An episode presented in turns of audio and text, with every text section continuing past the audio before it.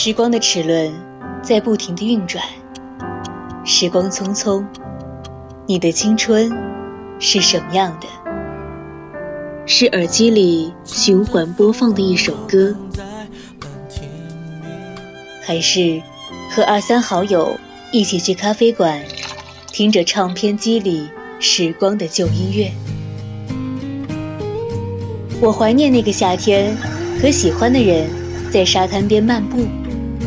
在周末，和爸妈一起吃一锅热腾腾的火锅，那是烟火时光里最美好的记忆。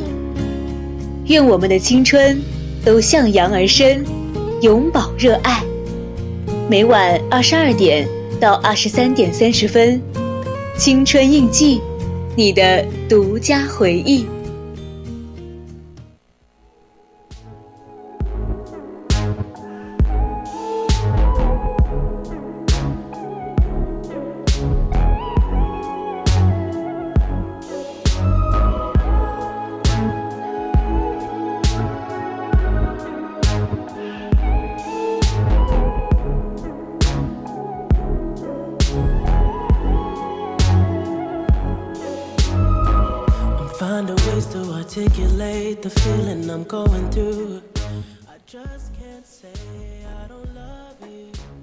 青春调频与您共享，您现在收听的是二十二点到二十三点三十为您直播的青春印记，我是小葵。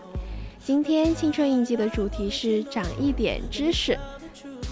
欢迎听众朋友们和主播一起走进属于我们的时间。当然，如果想要听歌的听众朋友们，可以进入直播间，或者在听友群直接艾特主播就可以了。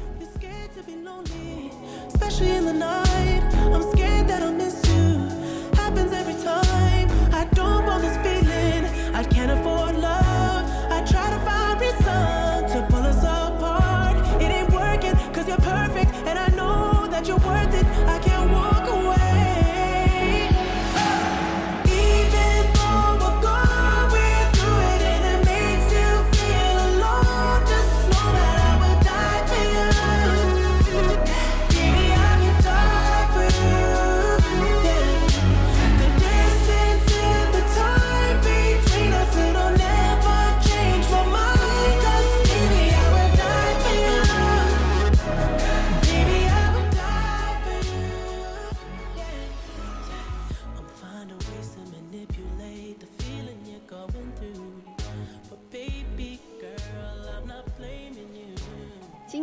的主题是长一点知识，字面意思呢，就是我们来学一些新的知识，来直播间长知识。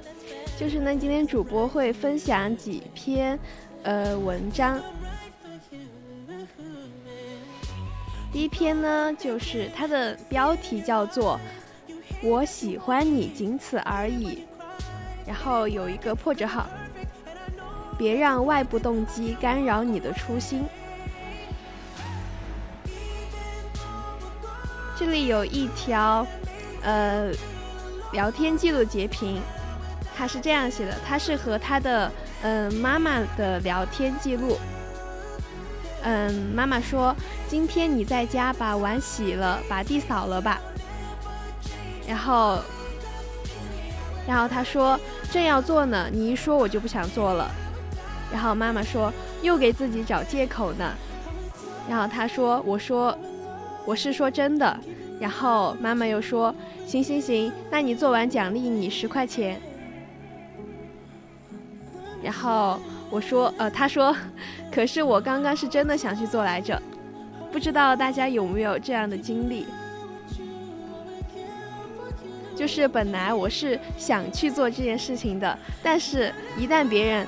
再去要求我做的时候，我就不想做了。比如说我在家，就是我本来那天感觉心情不错，想去洗碗的，然后我正要去洗碗，然后我妈就来了一句：“今天你去洗碗。”我瞬间就不想做了，我瞬间就不想洗碗了。其实这个就是我们今天要讲的，就是把一个内部动机转化成了我们的外部动机。然后刚刚那个聊天记录里面有提到说，嗯，奖励奖励你十块钱做完过后，其实这也就是一种嗯外部动机的激励，因为嗯给了十块钱就会激励你去做这件事情，但本身这件事情的出发点是我们自己内部想要去做的。就比如说之前听到过一个例子，就是说，因为现在大学生面临的要不就是。呃，毕就业，毕业后就业，或者是去考研，然后就会有很多家长就说你必须去考研，因为考说是，嗯，现在的现状就是考研可能会有更好的未来，然后家长就会让，嗯，自己的孩子去考研，你必须去考研，这个研你非考不可。但是如果如果孩子本身，本身是想考研的，听了你这句话过后，真的完全就不想考了，想考都不想考了，就是那种感觉。所以说，作为家长，嗯，要有一个恰当的教育的方式。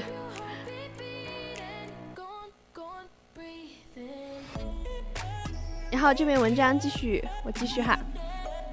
当你在书店拿到一本好书的时候，仿佛发现了一个隐秘的宝藏，有一股想要静下来好好品味的冲动，期望在一个悠然的午后，轻轻地喝一口咖啡或者茶，在流淌的乐符中安静地看书。但是如果有人要求你这本书，你需要细看。因为考试内容就在里面，或者说看完之后你要进行答辩，答辩和奖学金挂钩，这时往往你就没有刚刚那种读书的兴趣了。这个例子也是我们刚刚说的，就是把你本身是内部动机转化成了一种外部动机。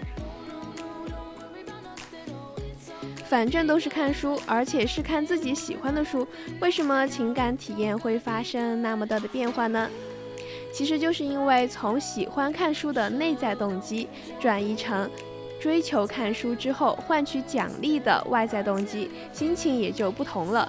家长让你去做家务时也是同样的道理，本身是出自出自于自己自愿，一旦接受了外部的指使，反而就不想做了。当我们对某件事情不感兴趣的时候，从外界给予奖励的刺激就可以让我们增加对这件事物的兴趣程度。但是，假如我们本身就对一件事情非常有兴趣的时候，这个时候再给一个外界的奖励可能会适得其反。因为当我们有本身的兴趣和自发的愿望的时候，外界的奖励就容易让我们的需求和目标发生变化。从这件事情对自己本身的意义转移到了对外界的需求上面，也就是说，原来你做 A 事的时候，目标是内在的动机 A，然而有了一个外界刺激 B，这时候你虽然做的依旧是 A，但是你的动机可能就转化成了 B。比如说，事件 A 是读书。你的初心，也就是你的目标 A 是寻求精神满足。后来你的后来有了一个刺激 B，就是考试，那你的目标就会变成目标 B，请就是求通过考试。就是因为有了考试这一刺激，动机从寻求精神满足就变成了通过考试。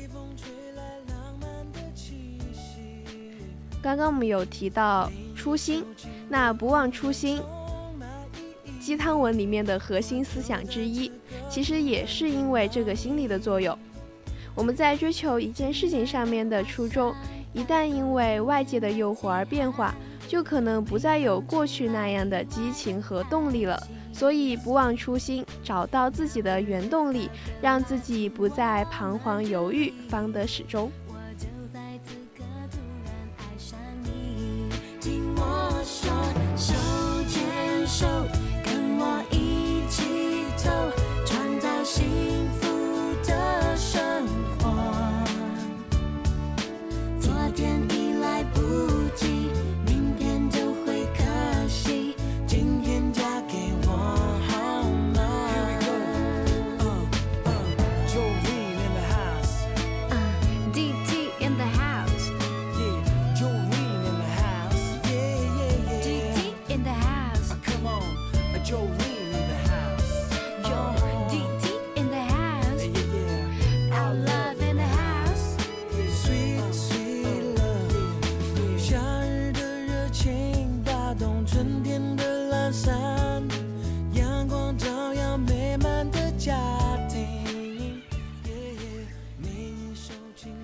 我刚突然想到一件事情，就是昨天我们做团体辅导的时候，因为我们这几周是连续做了，嗯，相当于是参与了几次团辅活动，然后之前的每一次团辅活动，带领者就是他们团队都会准备一些小糖果，作为嗯获胜或者是参与后的一些奖励，然后。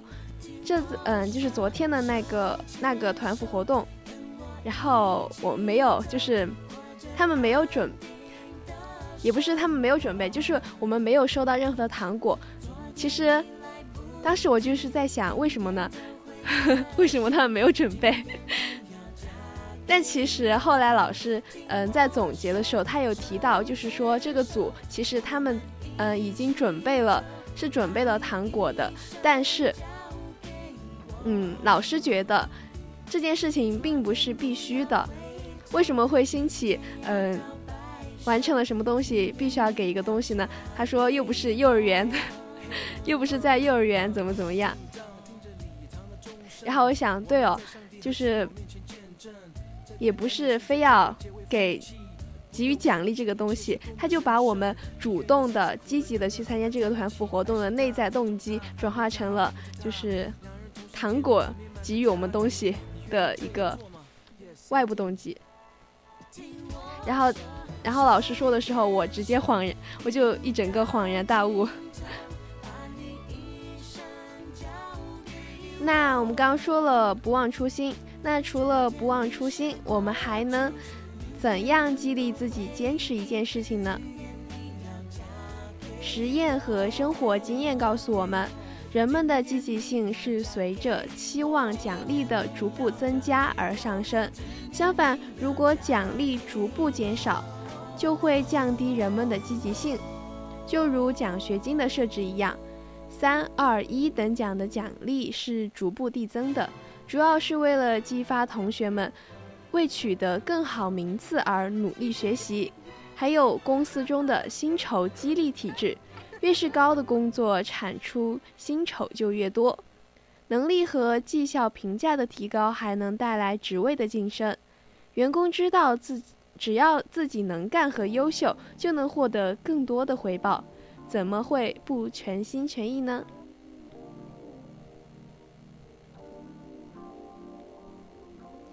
在生活中，内外部动机的影响十分广泛。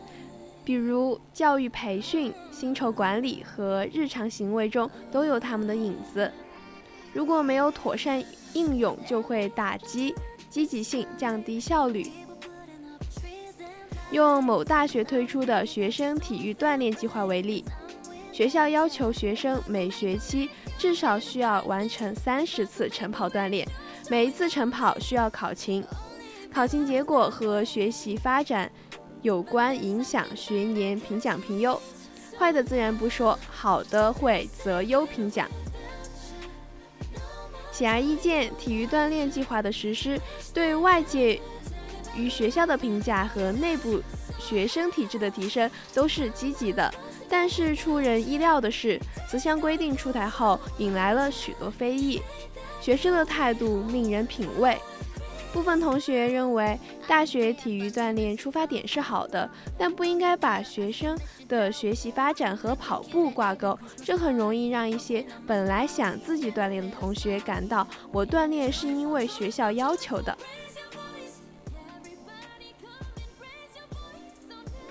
我不锻炼会影响我的考勤和学习评价，于是，锻炼就变成了一种考核评价机制。学生就不再是纯粹为了锻炼而锻炼了，而奖惩机制的作用又会让一些同学只跑完强制规定的部分，就很难再去自发的锻炼了，因为知道自己情况达不到评奖的门槛，没有奖励，跑再多也是白费的。总之呢，和外在的回报相比，内在的兴趣。才是让我们做一件事情的持久的动力。把一件事情当做自己的乐趣去做，即使收获不到奖励，仍能乐此不疲，长期坚持下去。有一句话说得好，就是兴趣是最好的老师。只有对自己感兴趣的事情，你才会嗯持久的做下去。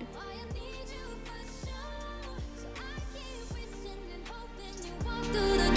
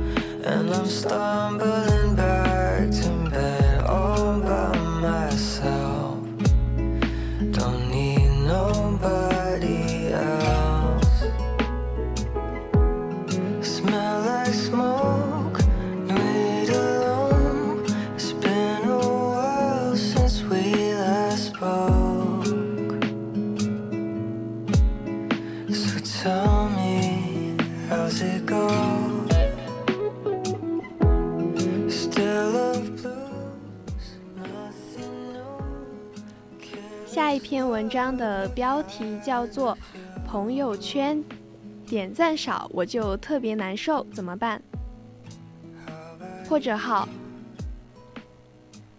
度量社会的数字焦虑。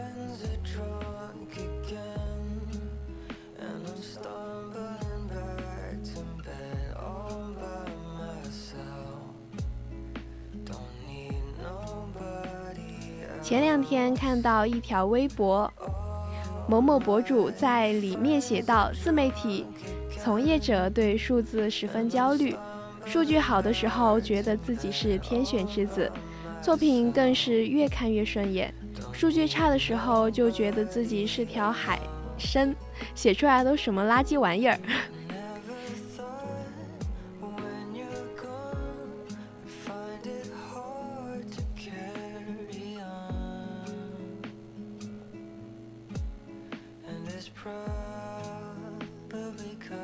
只是自媒体，当代社会的每个人都无法逃避这种数字焦虑。我们的社会已经悄然成为了一种度量社会。度量社会一词由社会学家 Stephen 在二零一九年的著作中提出，其核心含义是数据驱动下进行评级的社会。量化古已有之，像是选拔考试，你总得给人分个高低吧。所以说，科举考试中就得有一二三甲，得有排名先后，这就是古早的量化。而当代社会的量化更隐蔽，对生活的渗透更深入。就拿在微博为明星做数据来说吧，为什么统一带一个 tag 的话题要多开几十上百个小号转发本家偶像的微博？要紧盯超话排行榜，盘估实力，静待时机，风林山火，费尽心思的用性价比最高的方式守护本家爱豆的位置。因为转发数、评论数、点赞数、帖子数以及由此生成的影响力值，量化了这个明星的热度，你为本家爱豆打榜所做出的数据。量化了你对他的爱，这个我倒是还是挺有体会的。嗯，就是粉丝为爱豆打榜嘛，就是做数据。之前有一次是是一个平台的什么要去颁奖的那种，还是挺盛大的一个，就是要投票的。当时巨疯狂。是高中的时候吧，然后就不只会开一个号，就会开很多号去为他们投票，然后通过我们所有粉丝的努力，把他们投上了第一名，然后他们就去领奖了，就是数据之上，票数之上的那种，然后因为呃。因为粉丝其实也是乐在其中，当嗯当自己的 idol 站上那个舞台的时候，想一切都值得。然后现在就是你看，看平台上还是会有很多粉丝为 idol 做数据，就是转发呀、评论，还有点赞。就是刚刚所说的这些东西，都是量化了明星的热度。就会看很多，有些明星很多很多评论、点赞、转发数，全都是粉丝弄出来的。其实我觉得粉丝挺厉害的，是一个很庞大的群体。数字是清晰的，能够拿来比较的，那么你就得直面自家爱豆数据不如别家的可能。以爱之名，你忍心让本家受欺负吗？这就是量化的本质，用一个具体的数量化的指标去代表一个抽象的概念。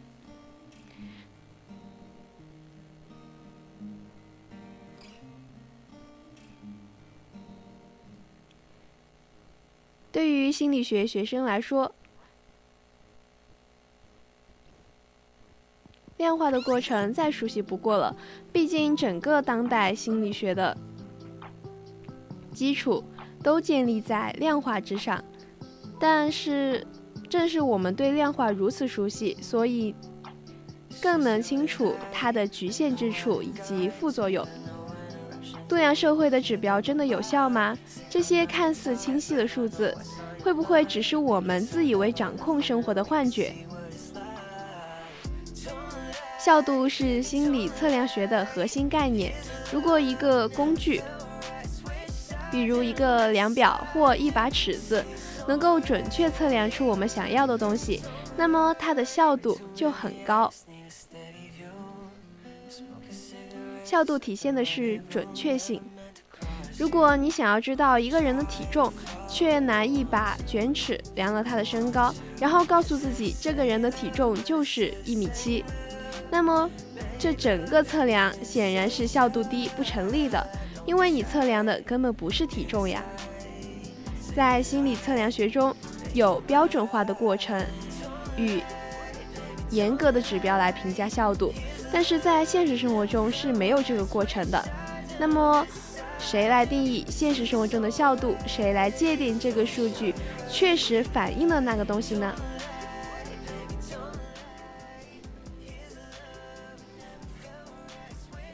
我们生活中使用的那些看似中立客观的数字，其实既不中立也不客观。你认同某个数字很重要，并且愿意相信这个数字能够反映你想要了解的某个东西的这个过程，实际上是一个价值归属。实际上是一个价值归属的过程。这是什么意思呢？比如说，GDP 增速是一个国家发展的重要指标；QS 世界大学排名是一个大学水平的重要指标。论文发表数是一名教授学术水平的重要指标，量化了这些指标，就说明你接受了这个评价标准，确实反映了国家、学校和个人的水平。这其实就是一种价值判断。数字并不是如实的反映了现实，而是现实的选择性建构。它并。不只是反映价值的过程，而是赋予价值的过程。好了，回到微博超话榜这个话题来看，你觉得超话榜是衡量明星热度的重要指标吗？如果是，是谁让你这么觉得的？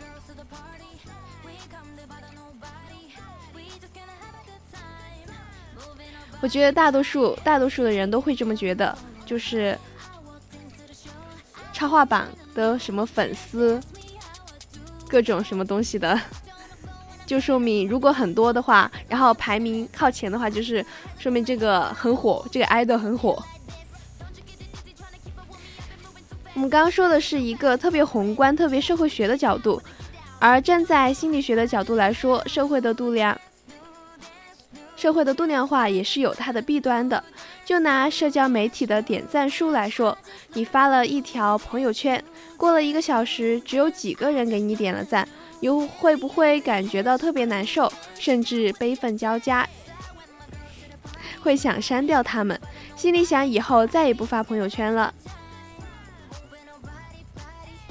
其实不止你一个人这么想。二零一七年。有学者就做了个研究，做了个实验来研究这件事情。他们让参与者在实验室拍了一张自拍，上传到服务器上，然后告诉他们，其他房间的人会看到这张自拍，并且可以选择为他们的自拍点赞。然而，研究者操纵了参与者能够收到的赞数。一组参与者知道他们收到了。了超过了平均水平的赞数四十八个，另外两组收到了平均水平的二十七个，和低于平均水平的赞数只有六个。结果呢，赞数能够很显著的影响参与者的自尊，也就是 self-esteem。也就是说，没有收到几个赞的人，往往。会心如死灰，甚至会觉得自己是一个失败者，自己一无是处。这里的自尊是心理学术语，与自我价值和自我认同有关，和通俗语境下的自尊是不一样不一样的。这里其实就是量化社会的另一面了。如果我们能够将自己的受欢迎程度量化，将自己的文章水平量化，将这个那个都量化，那么我们就可以在生活的多个领域和其他人进行比较。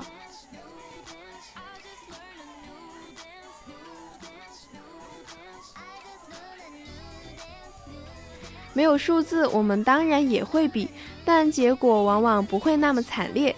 你能单纯比较李白的诗和杜甫的诗谁写的更好吗？当然不能，但可以比较两个人诗集的销量，来踩一捧一。比较比较，给心理健康带来的坏处很大可，很大可能大于好处。那如果不想被度量社会裹挟，不为那些数字焦虑，我们该怎么做呢？了解到这个概念，其实就是改变第一步。至少你能够清楚自己的焦虑来源是什么。接下来，你就要告诉自己，不要用数字定义自己，也不要用数字来决定自己的生活。你的价值不由数字评定。就算这篇文章阅读量不高，依然会觉得自己写的很好。我们可是做了新的尝试。不再将文章局限在心理学之中。虽然社会学的部分可能写的不是那么好，那么理解。当然，过几年回头看自己写的东西，肯定会觉得这里哪里都得改。但这种状态，比我盯着阅读量。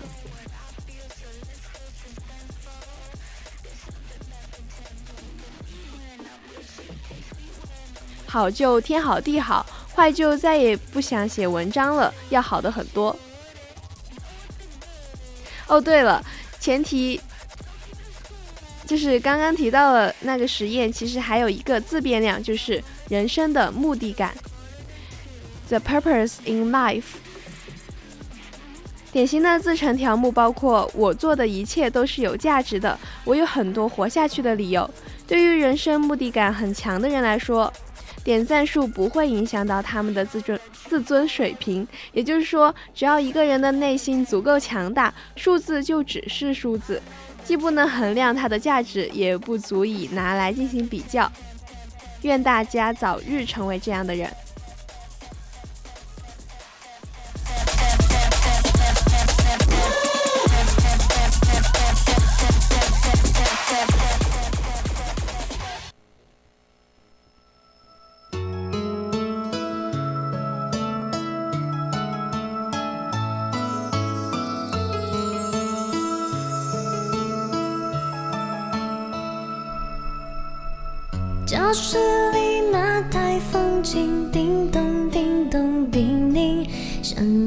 表白的声音，动作一直很轻，微笑看你送完信，转身离开的背影，喜欢你自己清秀的关心。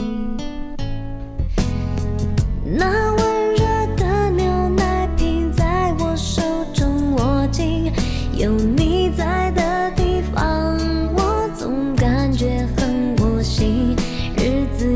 旋转。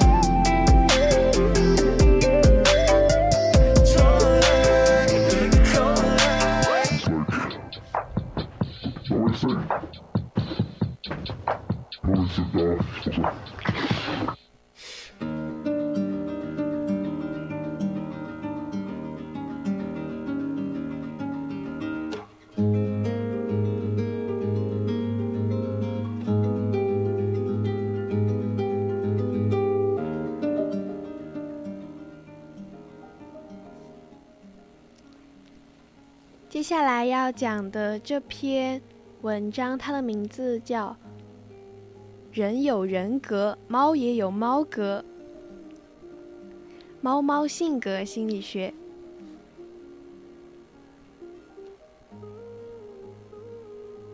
首先，我们要确认一件事情：真的有猫格这个东西吗？身为，嗯，这个作者他是养过。四只猫，他说他可以肯定的告诉你，绝对是有的。就是每只猫都会性格很不一样，比如说有只猫就是神经兮兮的，一有什么响动就是会立马窜走；另一只猫就稳如老狗，哪怕是天塌了也得把毛舔顺了再慢悠悠的走开。有只猫。粘人粘的不行，另外一只猫呢却躲人，推门一进来就只能看见它一头窜进沙发。在家也是一向见不得猫猫的影子。吃粮的时候呢，也能看出猫咪性格。煮好鸡胸肉之后呢，大部分猫都是直接拱到你的脚边。食欲推动着它们演化出了两条腿走路的能力，另外一小部分猫却是畏畏缩缩的，不敢和别的猫争，在一旁狂抓猫抓板，递给它一一条肉呢，它就飞快地叼走，生怕别的猫来抢了。这种习性感觉就很像流浪猫，估计是遗传它母亲的。确定了猫格的存在后。接下来的问题就变成了有没有什么比较系统的办法去描述猫与猫之间的性格差异呢？答案肯定是 yes 啦。我们先从猫咪性格的分类说起。Lauren 博士呢，对两百位养猫者以及他们的猫进行调查后，将猫分为了五种类型。爱人的猫，爱猫的猫，捕猎的猫，好奇的猫，孤僻的猫。总的来说，这五种猫的分类类型是根据猫喜欢和什么互动作为分类的。爱人的猫的话，就是它们喜欢和人相处，通常比较温顺，喜欢蹭人。在人们抚摸它们时，总是会发出咕噜咕噜的声音，来表达自己非常的喜悦。它们时常侵犯你的私人空间，在你干活的时候跳上桌子，只想和你一起玩。据说有些极端的爱人猫甚至不喜欢和其他的同类玩耍，只喜欢和人玩耍。那第二种呢，就是爱猫的猫。爱猫的猫和前一种猫有点像，但它们的社交热情投入到了同类的身上。它们一天中会花好几个小时与其他猫咪扑闹玩耍，互相追逐、舔毛，或者是一起玩某个猫玩具。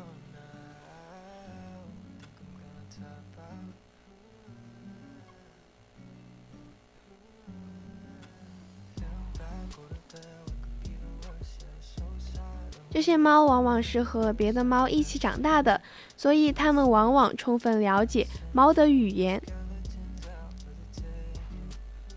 社交适应性比较好，也就是去哪儿都吃得开。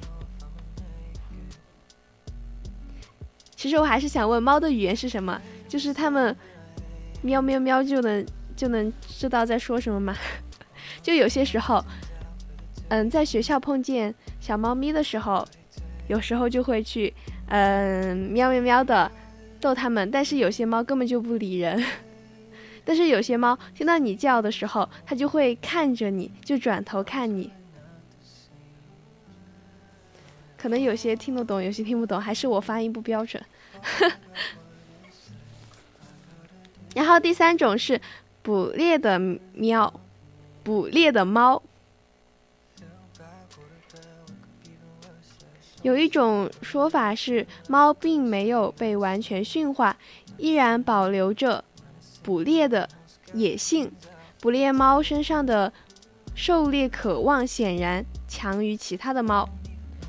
比起猫玩具，它们更喜欢现实一些的猎物。如果你家的猫总是给你带小鸟、小鼠作为礼物，那么它们就属于捕猎喵。捕猎喵，捕猎猫。第四种就是真的吗？狸花猫要抓老鼠吗？真的假的？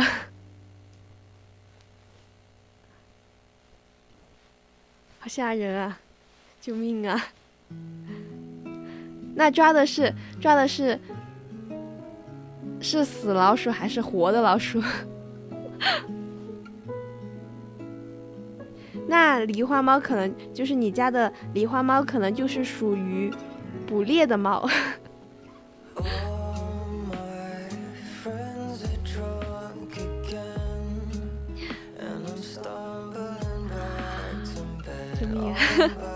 然后第四种就是好奇的猫，好奇猫热爱互动。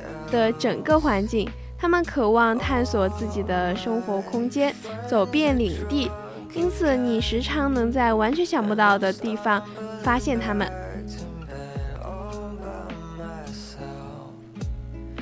如果你家里有一只好奇猫，一定要注意收拾好自己的东西。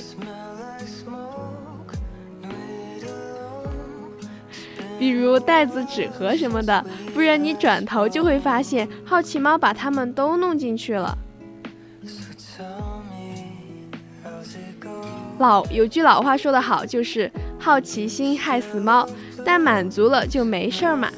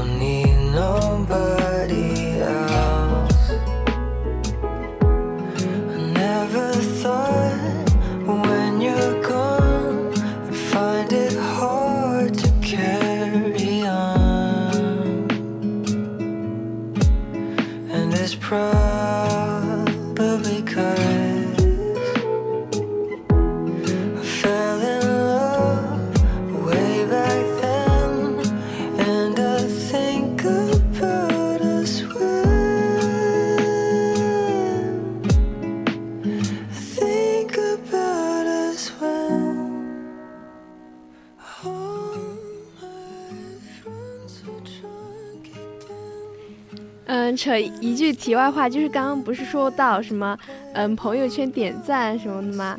就刚刚发了条朋友圈，然后，然后很多人评论，然后其中有一个是我室友，然后在众多评论中我都回复了，就是没有回复他的。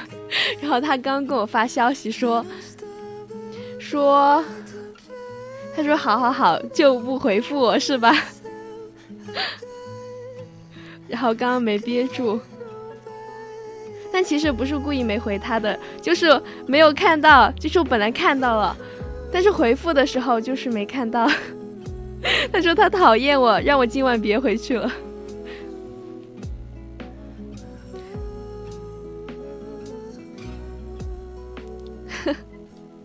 好，我们继续。刚刚说到了第五种猫，刚刚说的上面一个猫说的是是什么来着？好奇的猫，然后第五种猫是孤僻的猫。还记得我们刚刚说的哪儿都吃得开的猫吗？孤僻的猫呢，就是这种猫的反例，它们往往脾气暴躁，生人或者生猫勿近，社会化的程度比较低，不爱和周围的生物打交道，而是想要属于自己的独立空间。这些猫看上去拒绝任何互动，但。作者认为，花费时间让他们逐渐感觉被爱的感觉也是 OK 的。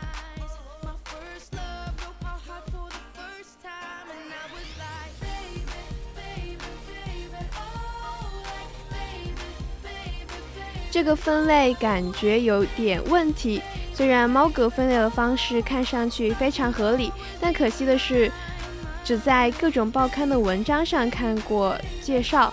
相关理论没有得到公开出版文献的支持，作者对这个分类也是有些困惑的，因为他身边就有只猫同时满足爱人、爱猫和好奇的特征，活力旺盛，见啥都见啥爱啥，显然不大能到不大能分到某一类中。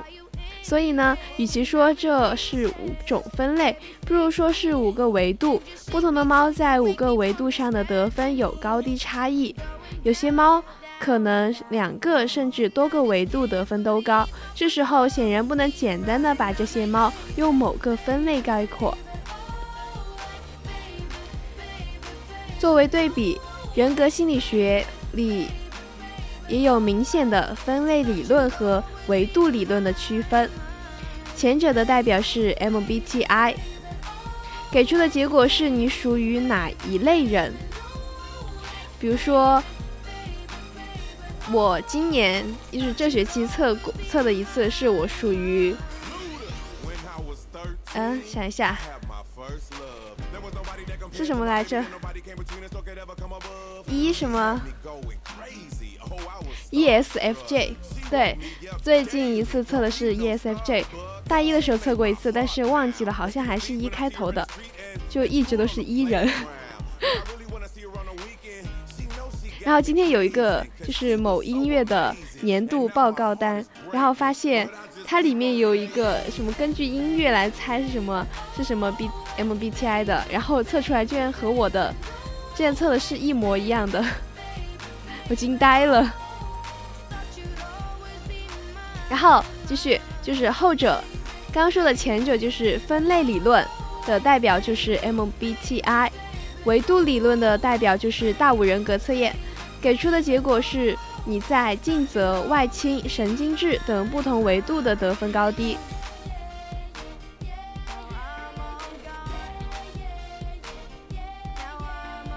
比起简单到近似贴标签的分类理论。当代人格心理学更倾向于可以给出细致结果的维度理论，猫格研究中也是如此。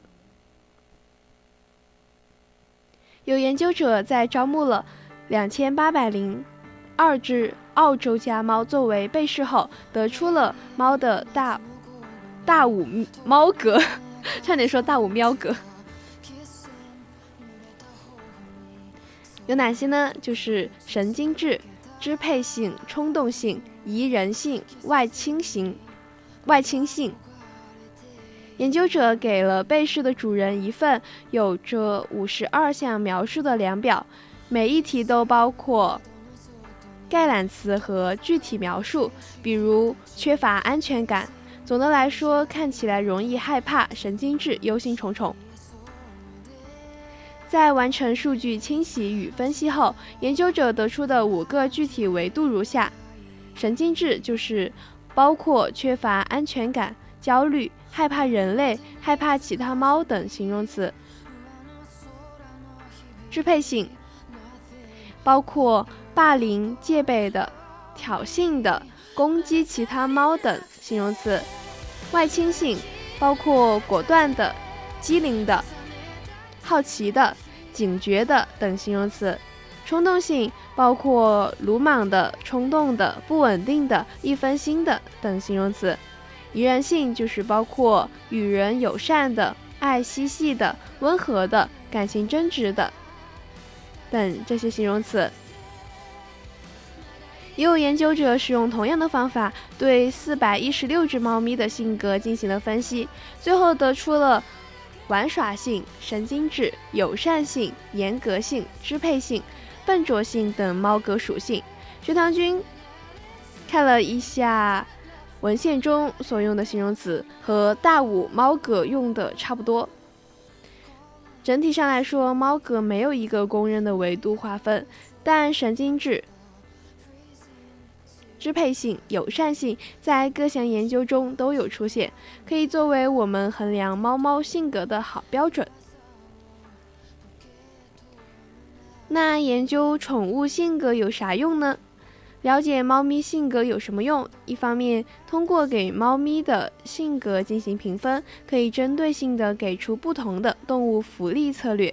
比如说，高冲动性的猫可能对环境压力更敏感。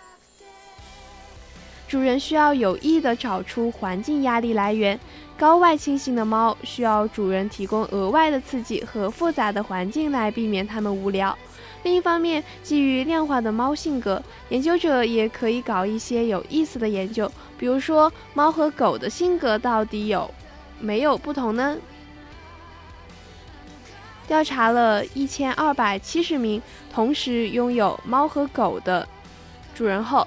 研究者的结论是有的，就是说，猫和狗的性格是有不同的。总的来说，在这项研究中出现了另外五种性格维度，分别是交际性、保护性、反应性、神经质、担心的。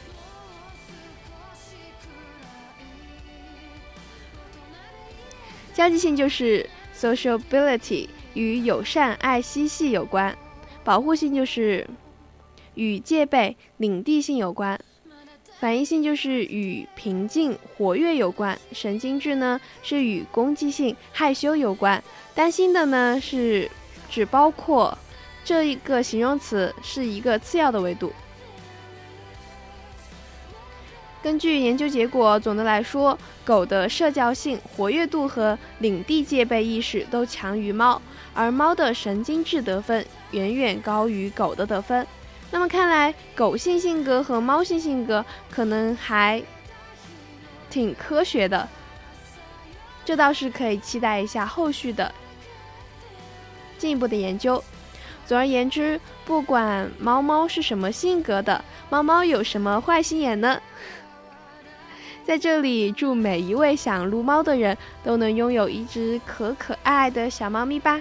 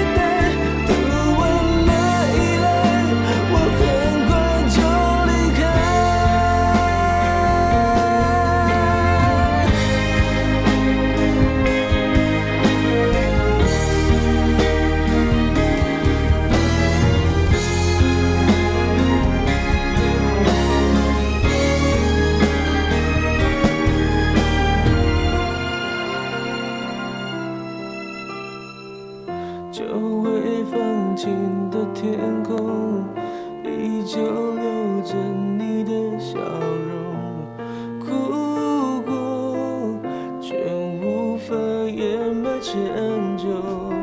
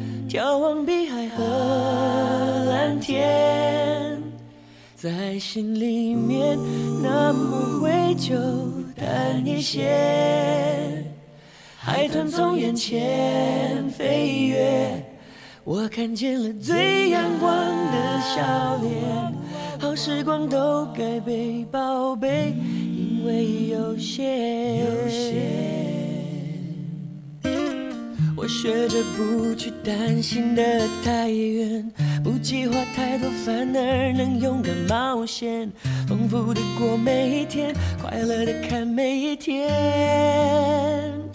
哦，第一次遇见阴天，遮住你侧脸，有什么故事好想了解？我感觉我懂你的特别。的心有一道墙，但我发现一扇窗，偶尔透出一丝暖暖的微光。就算你有一道墙，我的爱会攀上窗台盛放。打开窗，你会看到悲伤融化。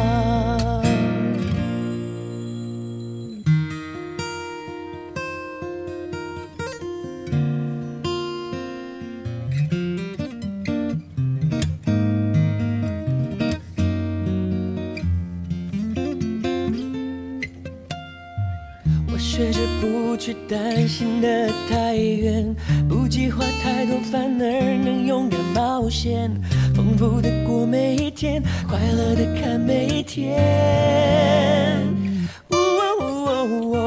第一次遇见阴天，遮住你侧脸，有什么故事好想了解？我感觉我懂你的特别。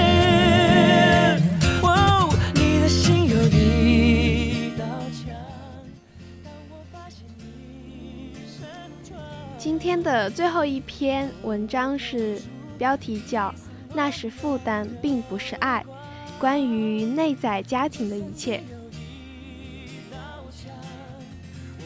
我们与父母的相爱相杀，或许是生活中永恒不变的话题。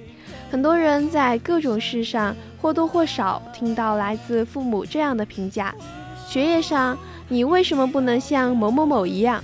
对象上，你不能找一个条件好一些的吗？身材上，你太胖了，少吃一些。说不过时，你不知道我是为了你好吗？太经典了，你不知道我是为了你好吗？都是为了你好。父母以爱之名的要求与期待，常常是我们难以完成的。许多时候，我们用尽全力也难以改变。也难以变成父母期待的样子，而这个过程中的自我批评也会变成我们难以背负的负担。原生家庭这个话题常常会被拿出来讨论，幸运的人用童年疗愈一生，不幸的人用一生疗愈童年。这样的说法让人感觉似乎所有的事情都可以归结于原生家庭上，我们的痛苦、抑郁。不够好的关系都能在过去家庭父母关系中找到答案。然而，在一些心理学家看来，一味的指责父母造成了我们当下的问题，其实是难以改变现实的。很多时候，真正能够改变的是我们内在中愿意关注自己的内在心灵，并愿意接纳自己的部分。这也正是内部家庭系统，也就是 IFS 所提倡的观点。我们拥有力量去掌握我们自己的命运。内部家庭系统是一个关注我们的内在心灵、提倡接纳的学派。他认为，我们内心并不是单一构成的，而是由很多部分组成。我们当下的问题，其实是因为我们内心中部分失衡。当我们与内心各个部分建立善意、富有关怀的关系，疗愈也将发生。今天这篇文章，我们将以 IFS 的视角来聊一聊，我们如何放下父母给予的负担，如何开启轻松快乐的生活。内在心灵表示，可能不止一个我。首先，我们需要了解关于 IFS 的一个事实：或许我们的内在并不只有一个我，而像是一个家庭一般，有好多相互独立的成员。内部家庭系统治疗模型的创始人 Richard 认为，我们生来就有拥有许多相互作用的子意识。我们的心灵不是一个单一的实体或自我，而是多个部分组成的。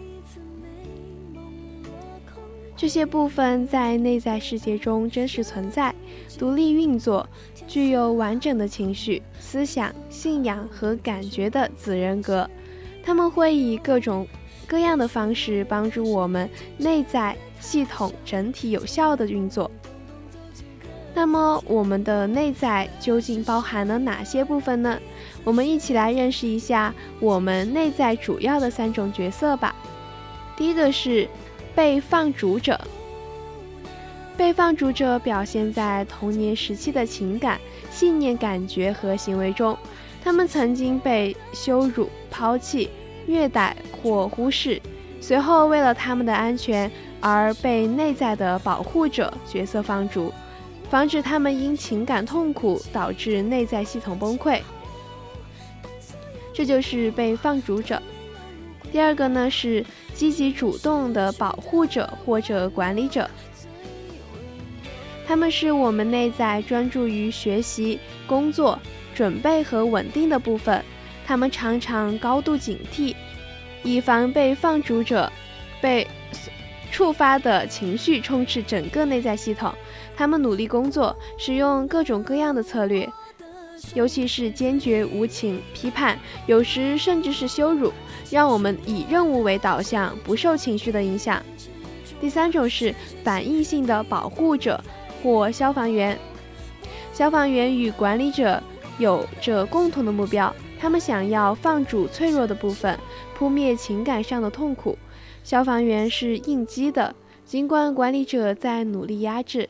一旦被放逐的部分的记忆和情绪爆发，他们就会被激活。消防员往往非常凶猛，会采取管理者痛恨的极端措施，比如说喝酒、暴饮暴食、过度购物。滥交、自伤等极端的措施，这些内在角色部分都在保护着我们，避免我们被过去的悲伤、脆弱、愤怒所击垮。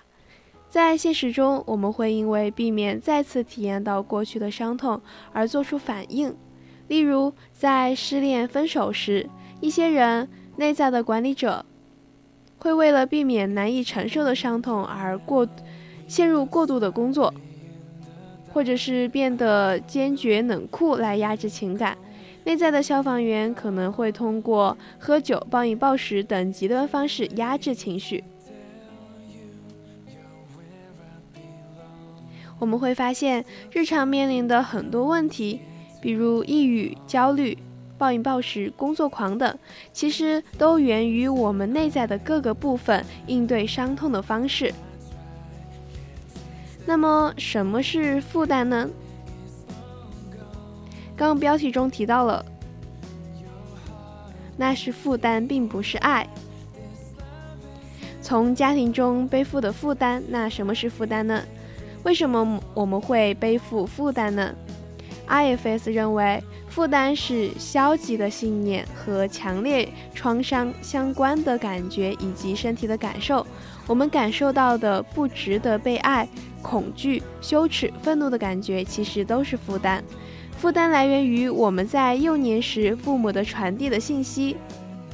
我们在作为一个年幼的孩子时，便本能的知道，父母对我们不感兴趣的后果非常可怕。这意味着可能会被遗弃，或重伤，或者死亡。所以，我们对父母传递的关于自身价值的信息非常敏感。那么，一个在童年背负了负担的孩子会变成什么样呢？首先呢，就是会丧失安全感。如果一个小孩在幼儿时不断的被父母拒绝与否定，他会习得不值得被爱的感觉。这种感觉会让流亡者背上失去自尊和安全感的感受，远走他乡；也会让保护者为了获得认可，学习父母身上糟糕的品质。第二个呢是过度追求完美。如果一个小孩认定自己必须完美才能被接受，那么严格遵守规定的管理者就会占据他的心灵，牺牲孩子享乐的权利与童年。其实这个让我想起了很多有些也不是很多吧，有些家庭会这样教育孩子，就是说，嗯，就是不允许犯错，犯错是一件很可怕的事情。然后，嗯，当当小孩犯错的时候，他就会觉得他会承受一个巨大的、巨大的、很严重的后果，他会觉得天都要塌下来这种感觉，因为父母给他传递的一种，你是不允许被犯错的，你是必须要完美的，就是他传递这种观念过后，他就会觉得这件事是多么可怕一件事情。然后他就会去，嗯，像刚刚说的，会过度追求完美，因为他不允许被犯错。但其实我们都会知道，没有一个人是完美的，我们都有缺陷的。然后第三种是过度避免冒险。当孩子相信这个世界过于危险，他就会避免有益于成成长的探索和冒险，成为一个处处担心、避免危险的大人。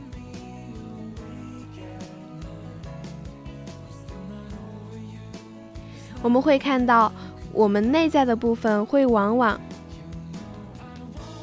会模仿和吸纳他人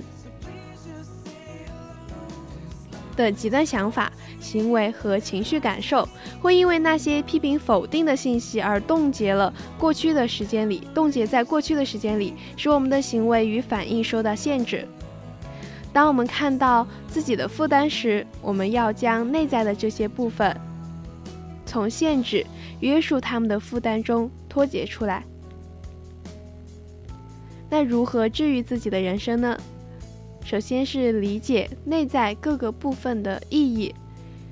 IFS 治疗的关键就是建立我们与部分之间的善意、富有关怀的关系。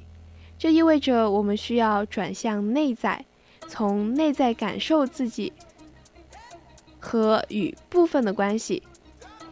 了解到底发生了什么。当我们看向内在的时候，我们会意识到，其实每个部分都是在保护我们，他们以极端的方式保护着我们，使我们不会被负担所淹没。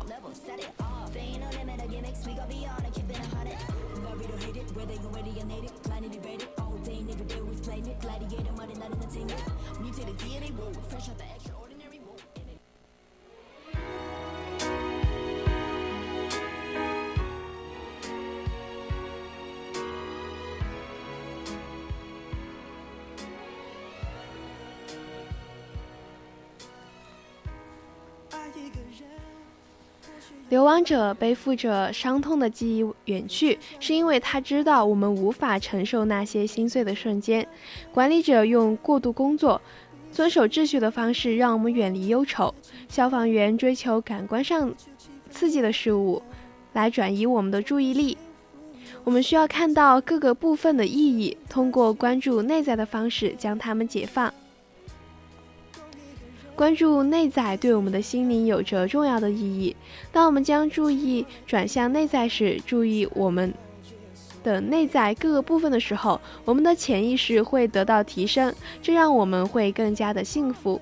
此外，许多研究者还发现，当我们关注我们内在心灵发生了什么时，可以促进大脑能量和信息的流动，可以促进神经元网络和神经递质的结合。这意味着，当我们意识到自己的想法、感受和情感，并与他们互动时，可以重新塑造我们的大脑。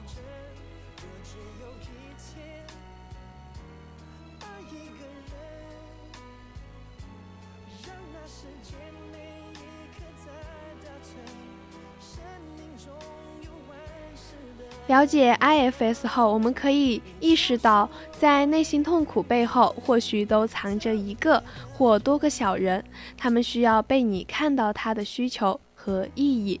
我们可以通过询问找到答案。例如，假设某次在突然暴怒后，你向你为向身边的人发火而感到懊悔不已。这个时候可以尝试花点时间看向我们的内在小人，通过下面的问题与消防员沟通，了解他对我们的意义。你的作用是什么？你是如何帮助我管理我的生活呢？你和其他部分是什么关系？你对我有什么积极的意义吗？你是如何保护我的？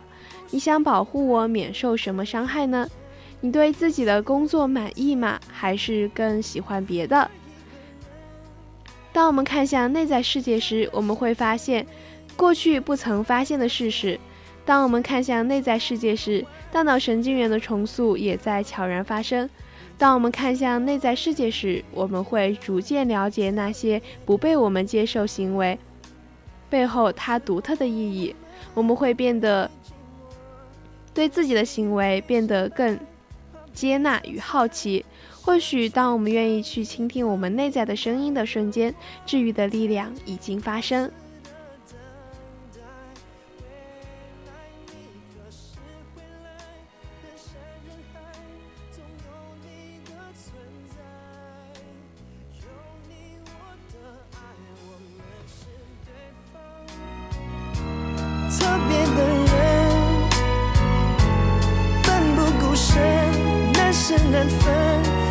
是一般人的认真。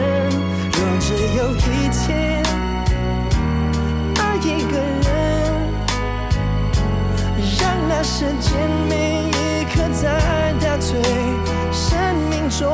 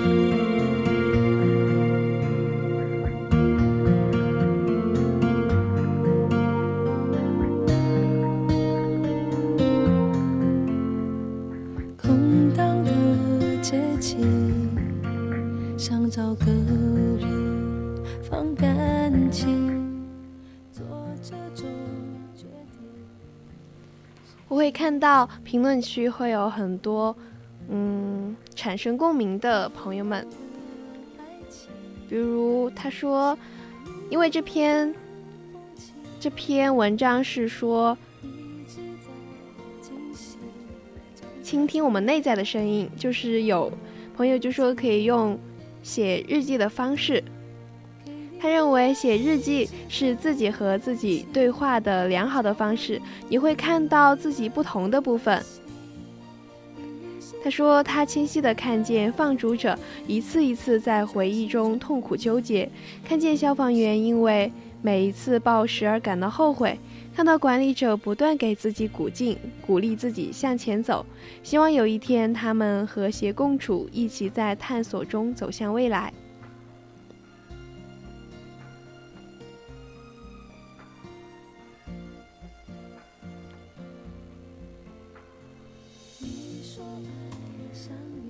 另一个朋友说。自我对话的能力一直被我低估。看完这篇文章后，让我觉得我对这个能力有了进一步的认识和反思。个体确实需要培养这种能力，因为别人不可能随时帮助你分析问题、处理情绪。有时有的问题你不愿意向别人透露。自我对话是一种辩证的内在对话，追根溯源，探索自己，去除不合理的信念，觉察内在部分的功能和意义。感谢内在部分的协同合作。最后感叹一句，这就是今天的我啦。限时限量，实在自我对话进行不下去了，就换个时间继续，或者求助别人或者书籍。总之，自我对话一定会越来越通畅，走向自我治愈的道路。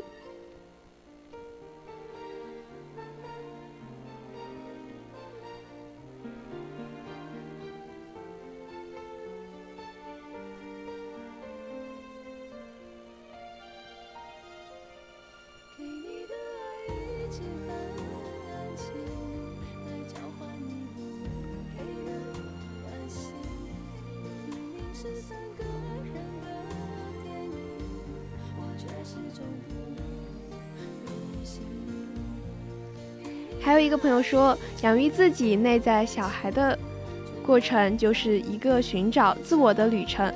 谁都在否定中不断追问为什么，在质疑中努力求证自我的清白，在来来回回的交涉中感受外在力量与内在潜力的撕扯，也就最终活成了自己最想要的模样。这个世界上没有别人，只有你自己。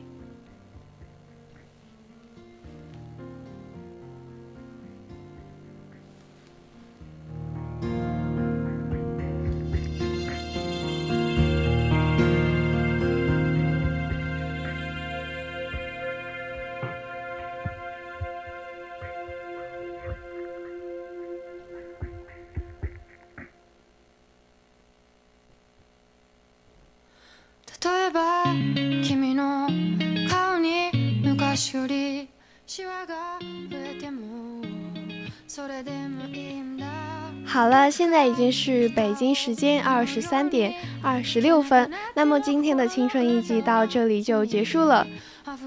我是小葵，我们下次再见，下学期再见，拜拜。